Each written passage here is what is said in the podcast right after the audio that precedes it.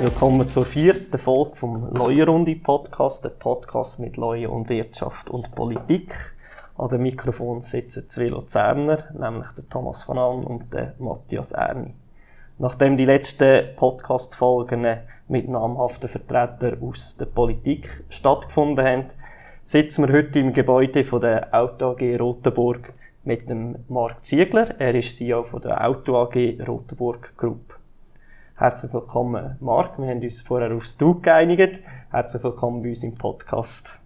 Danke. Könntest du dich kurz unseren Hörern ähm, vorstellen und auch den Betrieb von der Auto AG Rotenburg? Ja. Mein Name ist Marc Ziegler, ich bin der CEO von der Auto AG Group, bin äh, 48, ähm, habe äh, Betriebswirtschaft studiert und äh, bin jetzt seit viereinhalb Jahren äh, CEO von der Auto AG Vorne habe ich etwas fast Gleiches gemacht. Ich bin CEO von einer IT-Firma gewesen, 18 Jahre lang vor der Auto AG, also jetzt, äh, seit viereinhalb Jahren in einer neuen Ecke. Die Auto AG sind jetzt äh, etwa 500 Mitarbeiter in primär drei Geschäftsfelder. Das eine Geschäftsfeld ist Nutzfahrzeug, äh, wo das grösste Geschäftsfeld ist, wo wir der grösste Vertreter von Iveco und Fiat Professional sind in der Schweiz. Das zweite Geschäftsfeld ist äh, der Personentransport, wo wir äh, mit der AG Rotenburg im öffentlichen Verkehr tätig sind und mit der AG Bus private Personentransport machen. Und das dritte Geschäftsfeld ist noch der GESA Fahrzeugbau, wo wir halt klassischen Fahrzeugbau und Karosserie und Lackiererei haben.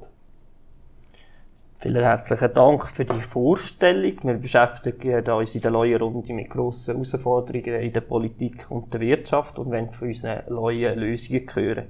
Wir freuen äh, uns mit dir, Marc, heute äh, unter anderem über das Thema Cybersecurity und äh, Innovation im Bereich der Fahrzeuge können zu reden. Zum Einstieg machen wir immer drei kurze Fragen. Das machen wir auch bei dir heute so. Meine allererste Frage wäre daher ähm, Verbrennungsmotor oder Elektroautos? Sowohl als auch. Also ich glaube, es ist noch nicht ganz klar, was die Antriebsart der Zukunft ist. Dann äh, habe ich gelesen, du bist aus dem Aargau. Darum meine direkte Frage, Aargau oder Luzern? Ja, Luzern. Luzern, sowieso. also ich wohne nur im Kanton Aargau, wie okay. man es gehört. Ich komme ursprünglich aus dem Kanton Zürich, aber ich arbeite schon seit etwa 25 Jahren in der Zentralschweiz. Wunderbar. Und nachher noch die letzte Frage, äh, Bus oder Trucks? Trucks. Trucks. Okay. ähm, dann würden wir gerade anfangen mit dem ersten Themenblock, nämlich mit dem Thema Cybersecurity. Ähm, Im August 2019 ist die Auto AG Rotenburg Group vom Hacker äh, Angriff beteiligt worden. Der öffentliche Verkehr, habe ich gelesen, ist von dieser Attacke verschont geblieben. Aber doch ist der Handel mit Nutzfahrzeugen stark beeinträchtigt gewesen. Ähm, man hat Bestellungen nur noch manuell bearbeiten was ich gelesen habe. Könntest du kurz unseren Hörern äh, Einblick geben in das Szenario vor drei Jahren, was da genau passiert ist? Ja, es war ein Angriff mit einer Ransomware, gewesen, also mit einer Verschlüsselungssoftware. Und eigentlich sind alle Betriebe betroffen gewesen. Also es ist äh, die ganze IT-Infrastruktur eigentlich nicht mehr gegangen, weil wirklich kritische Daten halt verschlüsselt sind. Äh, wir haben dann ein bisschen auf manuellen Betrieb müssen umstellen. Das ist äh, an vielen Orten einigermaßen gut gegangen. Busbetriebe können aufrechterhalten. Genauso eigentlich Nutzfahrzeugwerkstätten und der Verkauf. Das ist schon gegangen. Hat einfach nachher etwa äh, zwei Millionen Zettel gehabt, die wir haben müssen nacherfassen. Das war ein bisschen mühsam gewesen.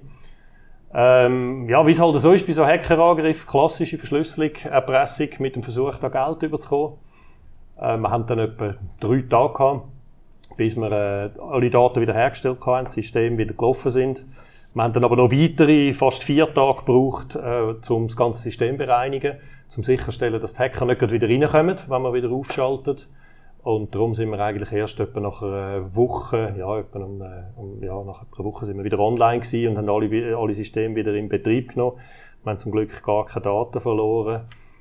Und äh, bevor die Frage kommt, ob wir etwas gezahlt haben mhm. oder nicht, dazu sagen wir nämlich nichts, weil das haben wir so abgemacht mal mit der Ermittlungsbehörde. Mhm. Das wäre eine Frage gewesen, aber ähm, Frage noch nach dem finanziellen Schaden.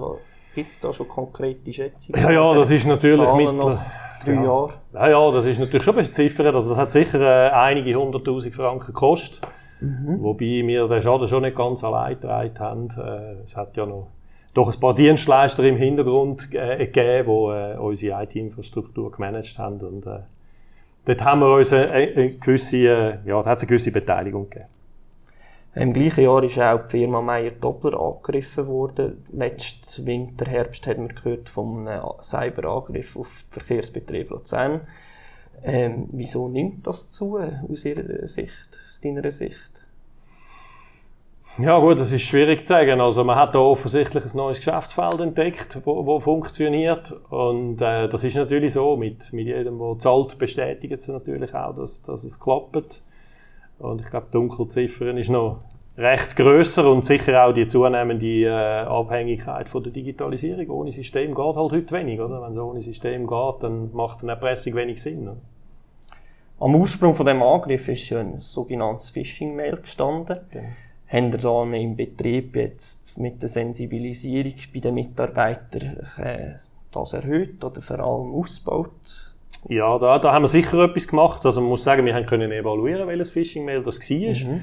Das ist wirklich relativ gut gemacht gewesen und da wollten wir den Mitarbeitern, äh, wo wir haben können nachvollziehen, auch keinen Vorwurf machen. Das ist wirklich äh, nicht irgendein ein, ein billiger Fake gewesen von der dritten Großmutter, die gestorben ist, oder von irgendeinem Cousin in Nigeria, der noch ein paar Millionen zu viel hat, sondern es ist wirklich von, eigentlich von einem Hauptlieferant gekommen und es hat gut ausgesehen.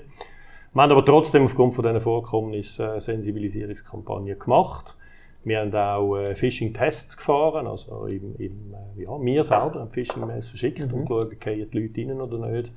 Und dann für die, die, die dort drin sind, hat es eine Nachschulung gegeben mit Videoschulung. Ähm, es hat natürlich voraus schon ein Training gegeben. Und Sensibilisierung ist sicher wichtig, dass man da, äh, es kommt wirklich viel, dass man da halt äh, sich bewusst ist, dass nicht jeder, der ein Mail schickt, äh, der ist, wo er äh, sollte sein und äh, das will, was er vorgibt. Ich glaube, wir können auch aus privaten Umfeld sagen, dass das in den letzten Jahren extrem zugenommen hat. Aber äh, wir gehen ja auch stärker immer auf den wirtschaftlichen Teil unserem Podcast ein. Was empfiehlst du anderen KMU-Besitzern, äh, dass sie sich möglichst gut vor tätigen Übergriffen schützen können? Also für uns sind drei Maßnahmen wichtig. Also ich glaube, die Sensibilisierung, die wir vorhin angesprochen haben, das ist wichtig dann ist sicher wichtig, dass man eine anständige Security hat, also gescheite Firewall, äh, DMZ, äh, die Geschichten. Und was wir auch noch zusätzlich gemacht haben, äh, wir haben äh, eine Multifaktoren-Authentifizierung eingeführt für alles, was äh, von außen Zugriff hat. Also mhm. Also man kann nicht mehr einfach mit dem User und einem Passwort äh, zugreifen, sondern kommt halt noch das SMS über einen zusätzlichen Verifizierungscode. Und das Letzte, wo natürlich auch wichtig ist, dass man ein gescheites Backup-Szenario hat, weil ich glaube, geschützt davor, dass, dass es nicht kann passieren, das ist niemand, weil äh, noch so eine gute IT-Infrastruktur kann das nicht sicherstellen. Aber wenn man weiß, ich habe in 48 Stunden das Backup wieder oben und bin wieder voll operationell, dann kann man auch diesen potenziellen Erpresser äh, mal mit äh, relativ gutem Gewissen die Stirn bieten und sagen, okay, also mein Worst Case ist in 24 Stunden läuft es wieder. Wie hat die Zusammenarbeit mit dem Bund und auch dem Erfassungssystem Melanie funktioniert? Ist das eher sehr bürokratisch abgelaufen, wie man das von Bundesstaatsstellen kennt, oder ist da eine Zusammenarbeit gut verlaufen? Also Melanie hat ja jetzt, heisst ja jetzt neu National Security, weiss der Teufel ja. was. Also die heisst ja nicht mehr Melanie, aber damals war es noch Melanie gewesen. Die Meldung hat überhaupt nichts gebracht, also auf gut Deutsch. Also wir haben auch mit der Staatsanwaltschaft und der Polizei, das hat wirklich relativ wenig gebracht. Eine Hoffnung war, dass sie aus einem früheren Angriff vielleicht einen Schlüssel haben, für, äh, zum, zum die Ransomware einen Schlüssel, haben sie aber nicht gehabt. Von dem her hat das wirklich wenig gebracht und ich habe dort schon gesagt, ja, das wird jetzt so laufen, das ist irgendwie beim Staatsanwalt ein bisschen pendent, dann tun sie ein etwas untersuchen, wenn überhaupt, und in einem halben Jahr, in einem Jahr kommt irgendein Schreibungsverfahren eingestellt, mangels äh, Anhaltspunkten und genau so ist es auch passiert. Also es hat eigentlich äh, sehr wenig genützt. Ist einfach kein äh, einfacher Einstieg gesehen, gerade ein Jahr oder ein, zwei Jahre da und dann gerade so einen Angriff. Gibt es etwas, was man konkret vom Bund oder der Politik fordern könnte ähm, im Bereich Cybersecurity, um dann noch stärker die Unternehmen zu unterstützen oder auch Privatpersonen? Ja gut, die Unternehmen unterstützen wir teilweise schon mit Sensibilisierung, aber ich glaube auch, was man einfach machen muss, ist, dass man auch irgendwie gewisse internationale Zusammenarbeit kann knüpfen, dass man auch solche, solche kriminellen Machenschaften auch Einhalt kann äh, gewähren oder eben die auch, auch verfolgen. Also solange es äh, Straftaten gibt, die eigentlich international gar nicht verfolgbar sind, ist es natürlich schwierig, da etwas dagegen zu machen. Dann zum Abschluss von dem Themenblock hat es ja in den letzten zwei Jahren die äh, allgemein bekannte andere Krise von Corona gegeben. Insbesondere in der ÖV hat es ja hart getroffen, mit einem starken Rückfall von der ähm, Personenbeförderung.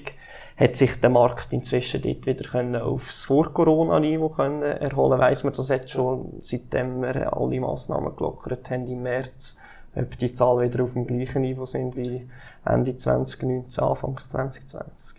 Sie sind noch nicht ganz auf dem gleichen Niveau wie im 19. Aber sie haben sich sehr gut erholt. Also wir sind im Moment äh, eigentlich auf dem gesetzten Budget, wo wir äh, uns für das 22 gegeben haben, zusammen mit dem Verkehrsverbund Luzern.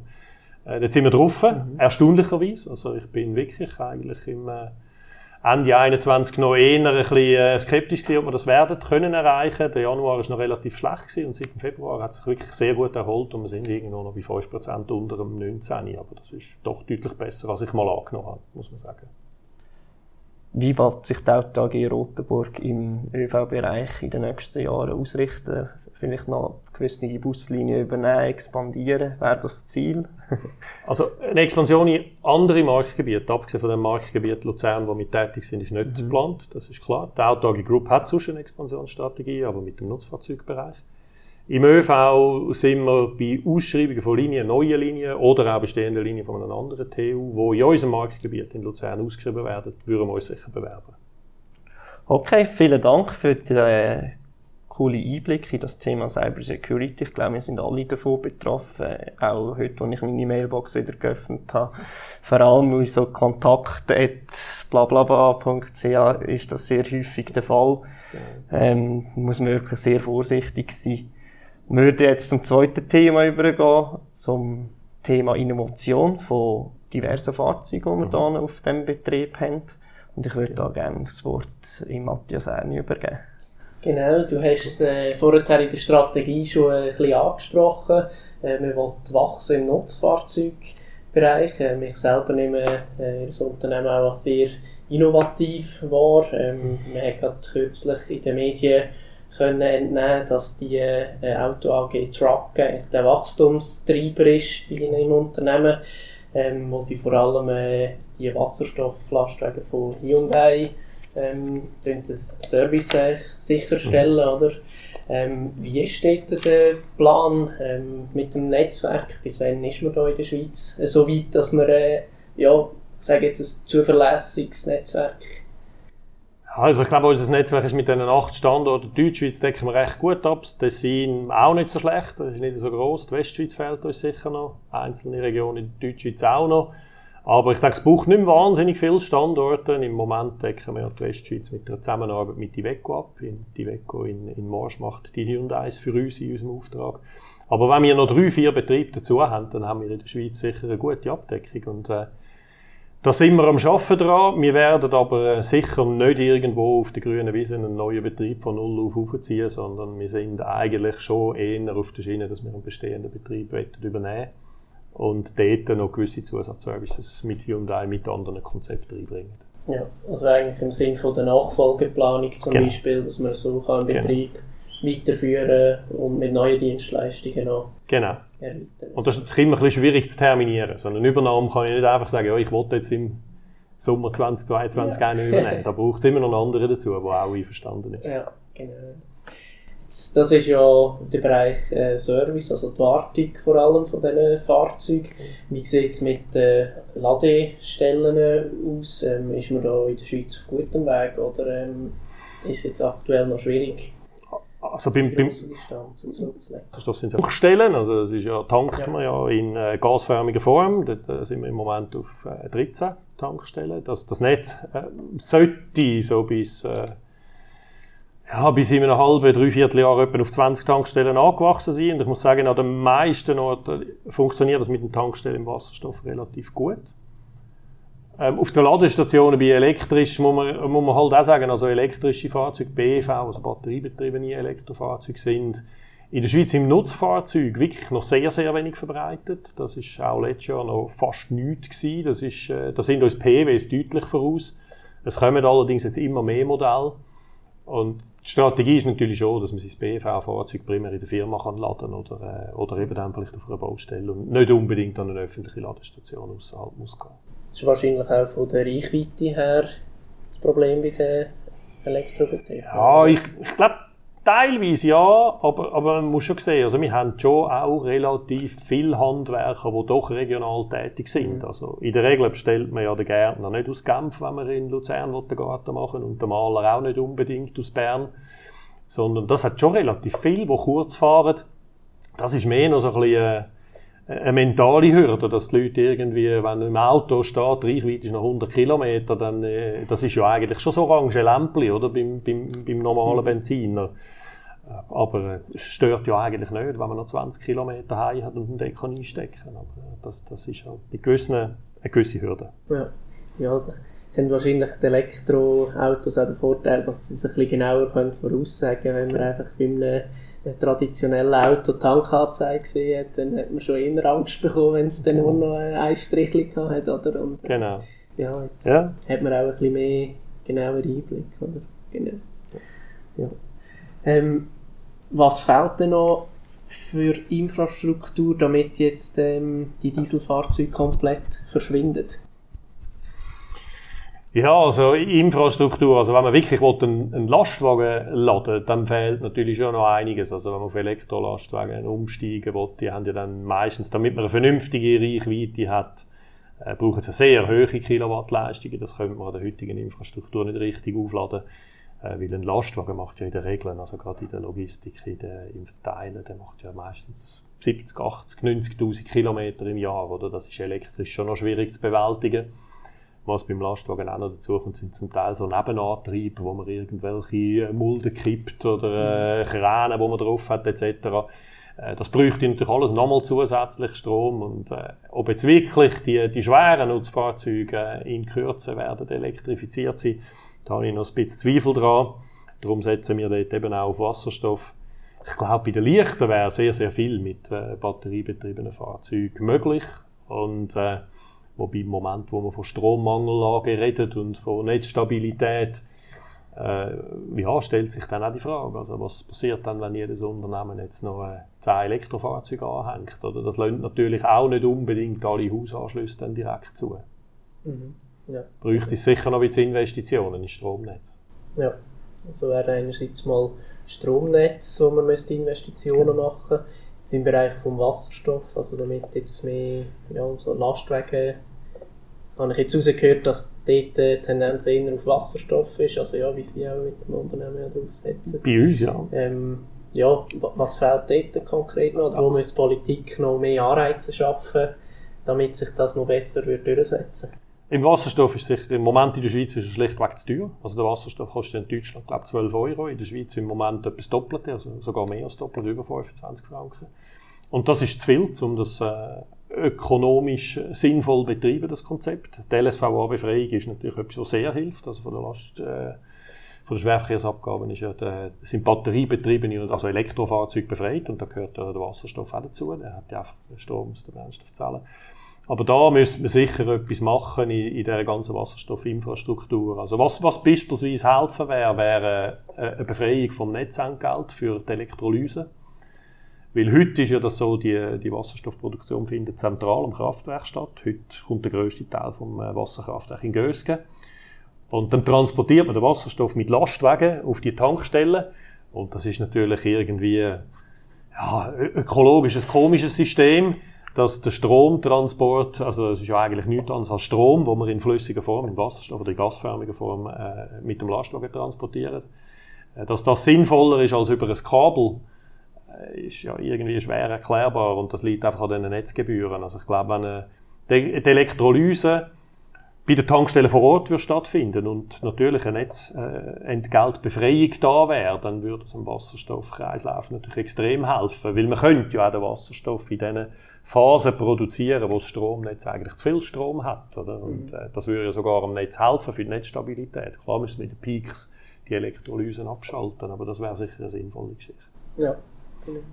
Dann könnte man ja auch den Wasserstoff wieder äh, anderweitig in Strom umwandeln, oder? Ähm, komme auf ein anderes Produkt, das sie ähm, noch anbietet. Ähm, es ist ein Stromgenerator mit Wasserstoffbrennzellen. Ähm, das ist eigentlich eine klimaneutrale und auch eine leisliche und effiziente Alternative, wie ich gelesen habe. Genau. Ähm, erklär doch kurz das Produkt. Also für mich ist es jetzt neu gewesen, Ja. als ich das erste Mal davon gehört habe.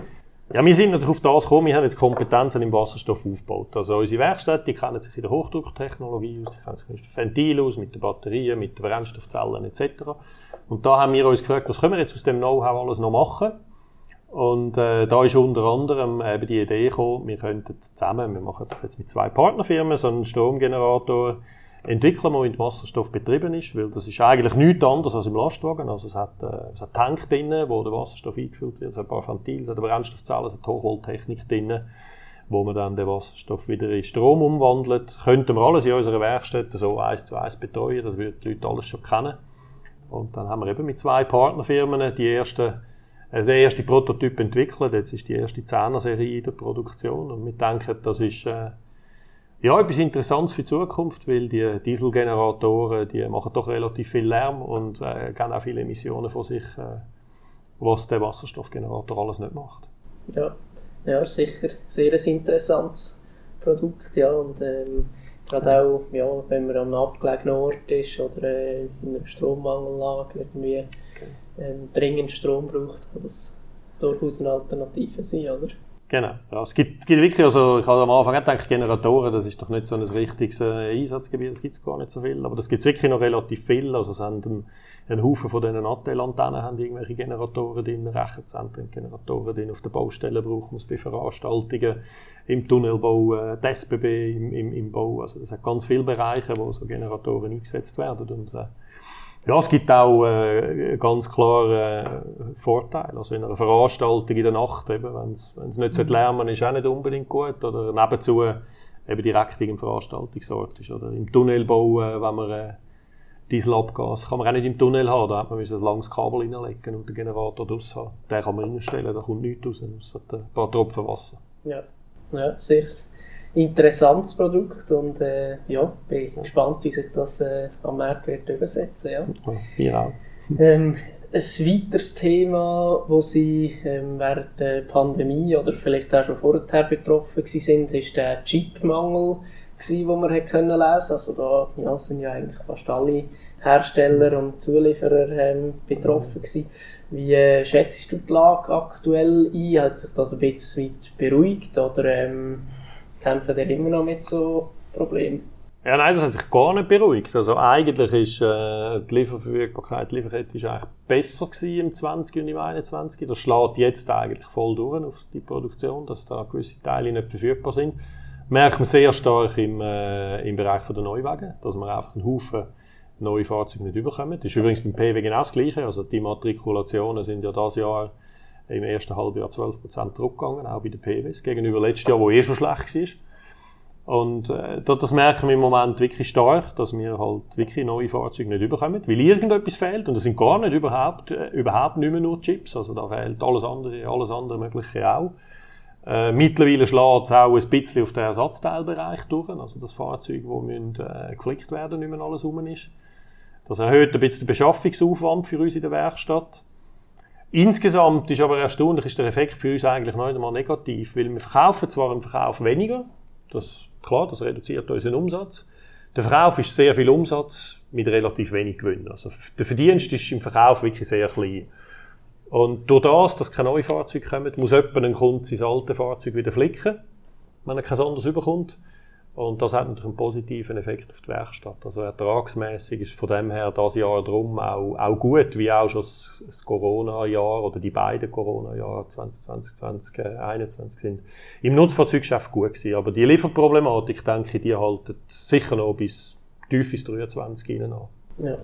Nehmen wir an, das ist etwas oder ein Thema, wo die Schweiz nicht viel dagegen machen kann. Oder gäbe es da auch Lösungen aus deiner Sicht?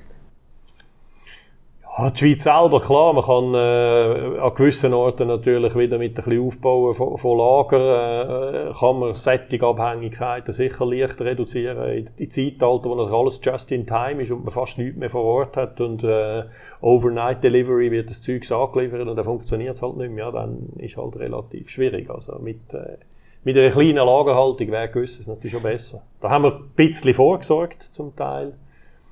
Aber ja, das sehen wir halt heute, oder? ist alles sehr globalisiert, keiner mehr hat das Lager und äh, wenn etwas nicht mehr funktioniert, dann geht halt das System äh, Ja. irgendwie um. ist es im ja, allgemein auch viel anfälliger das auch geworden. Genau. oder? Ja, genau.